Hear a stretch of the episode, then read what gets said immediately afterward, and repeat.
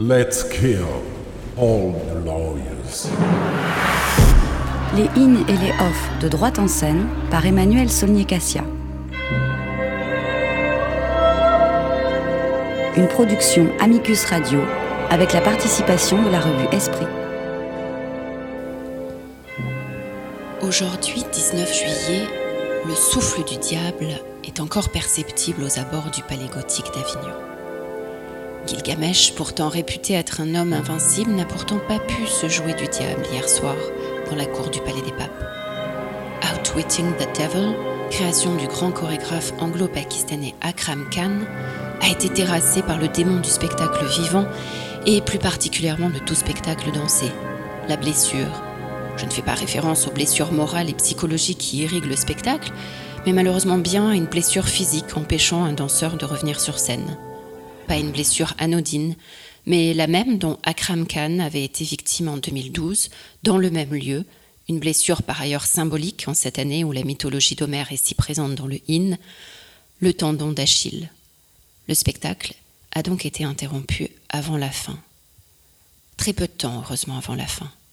Outwitting the Devil entend illustrer le récit de l'épopée babylonienne de Gilgamesh, dont un morceau de tablette découvert en 2011 en Irak est venu apporter des compléments de connaissances sur l'admiration qu'avait le roi d'Uruk pour la forêt de cèdres, exemple d'abondance et de diversité comme on dirait aujourd'hui et de la honte d'Endiku de l'avoir réduite à l'état de friche pour fortifier la ville d'Uruk. Il s'agirait du premier poème évoquant une destruction environnementale de grande ampleur.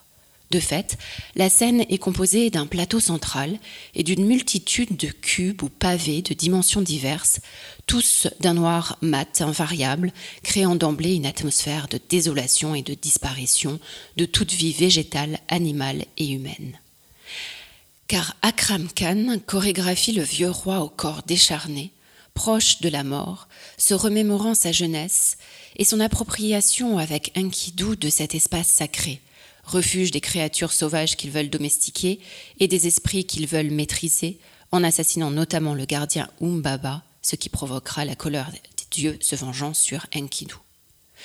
Sur une musique originale de Vincenzo Lamagna, les corps sont d'abord courbés, et notamment celui du vieux roi, dont les nervures, une fois assis, ressemblent à celles d'un arbre centenaire, avant que ceux des créatures de la forêt ne se déplient, des végétaux et espèces animales extraordinaires. Ce plaidoyer écologique, cette mise en garde rappelant la responsabilité des hommes détenant le pouvoir dans la conservation harmonieuse de la biodiversité de la terre-mère, de la culture des ancêtres, de la mémoire de ce qui fait notre humanité et peut-être alors notre pérennité, cette condamnation de l'esclavage et toutes les formes d'asservissement est d'une très grande technicité, intensité, et majesté. Un spectacle total à hauteur du lieu, de la réputation de son chorégraphe et de l'enjeu des questions qu'il pose. Je ne sais pas, à l'heure où est enregistrée cette émission, si les trois prochaines représentations, dont ce soir dans la cour d'honneur du Palais des Papes, pourront avoir lieu de 22h à 23h20. En tout cas, sachez que vous pourrez contempler la reprise de cette création du 11 au 20 septembre au Théâtre de la Ville à Paris. Avec toute la difficulté qu'impose l'exercice de cette grille d'été, de passer d'un spectacle à un autre, et en particulier d'un spectacle d'une telle ampleur à des propositions qui ne peuvent l'être que moi, j'aimerais néanmoins vous faire plusieurs suggestions dans le off.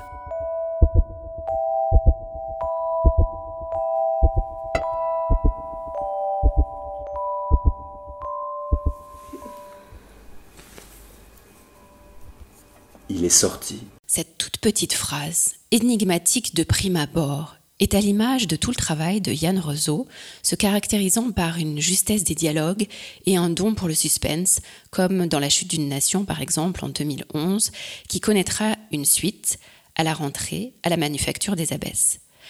Les trois mots sont extraits de sa dernière pièce, criminel, joué dans la mise en scène de l'auteur dans la salle Tomasi du théâtre La Factory, 4 rue Bertrand, jusqu'au 26 juillet à 19h.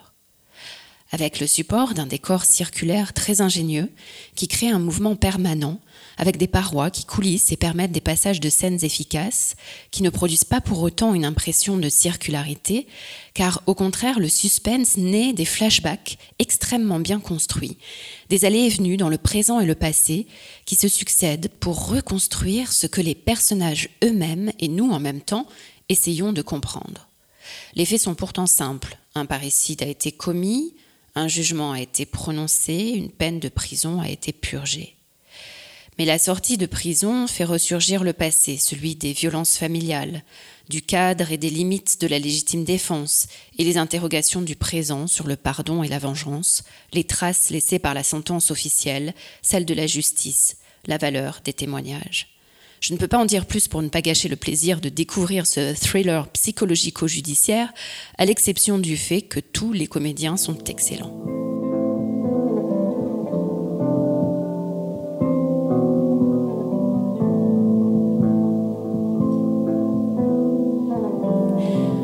Continuons notre promenade dans le off avec Marx et la poupée, adapté du livre de Mariam Majidi, dans la mise en scène de Raphaël Franz Kuhlmann, qui est un spectacle singulier et très émouvant.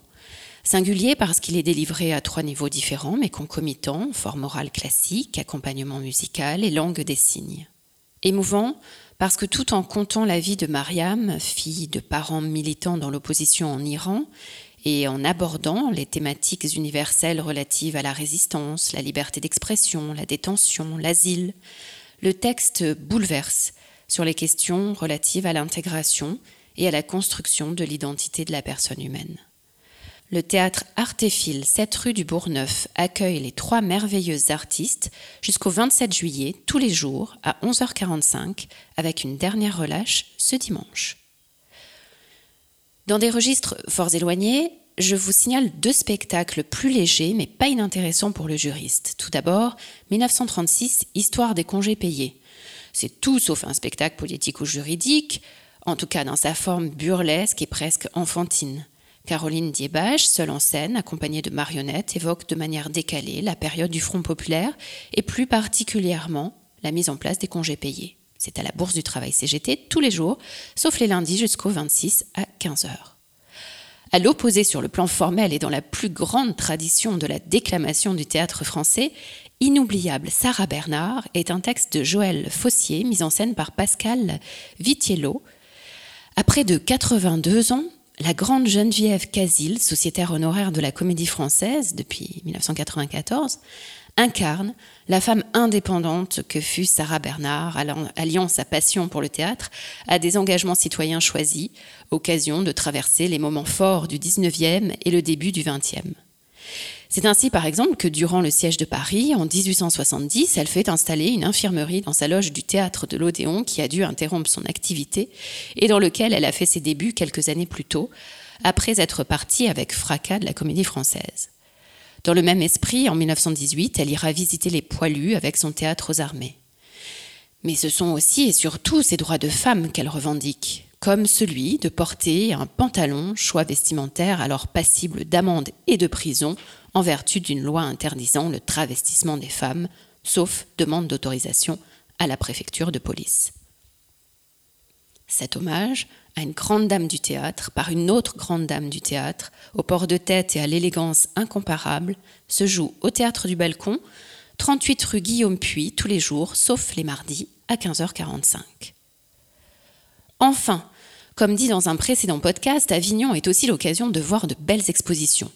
Après Camus, la semaine dernière, je vous conseille de ne pas rater la rétrospective consacrée au travail d'Ernest Pignon-Ernest sur les années 1966 à 2019, car les thématiques que cet artiste inclassable n'a cessé d'explorer viennent en écho à de nombreux spectacles qui ont fait l'objet de cette grille d'été. Et notamment l'immigration, l'importance du corps, la prison, notamment celle de Lyon dont j'avais parlé dans ma chronique du droit dans les arts en mars 2014 aux petites affiches. Ernest Pignon-Ernest a un lien très intense avec Avignon, à travers notamment son amitié avec euh, André Benedetto, alors directeur du théâtre des Carmes. Mais plutôt que de revenir sur des choses connues de son travail, j'aimerais attirer votre attention sur l'une des 400 pièces rassemblées dans cette exposition. Il s'agit du portrait de Julienne Beck qu'il a placardé à son habitude sur tous les murs de la ville lors du festival de 1968.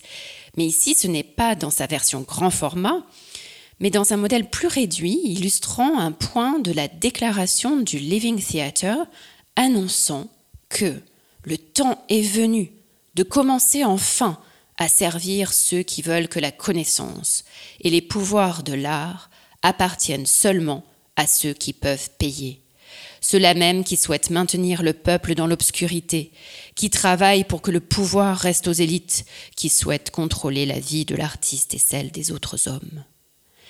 Cet engagement a été tenu par l'artiste connu comme le pionnier du street art tout au long de sa carrière, offrant son art à la disposition de tous et gratuitement dans les rues du monde entier. L'exposition Ecce Homo investit la grande chapelle du Palais des Papes jusqu'au 29 février 2020. Vous venez d'écouter le dixième épisode des In et des Off de Droite en scène. Merci à Lucien Auriol pour la réalisation et à Camille Bloomberg pour la coordination. Vous retrouverez sur notre site internet rubrique droit en scène les références citées dans l'émission. Je vous rappelle que vous pouvez vous abonner au podcast pour ne rater aucun épisode et nous suivre sur les réseaux sociaux. Retrouvez-nous aussi dans les pages actualités du site internet de la revue Esprit, partenaire de l'émission, avec un récapitulatif toujours en ligne de la semaine dernière. À lundi prochain pour le tout dernier épisode de cette grille d'été de droit en scène.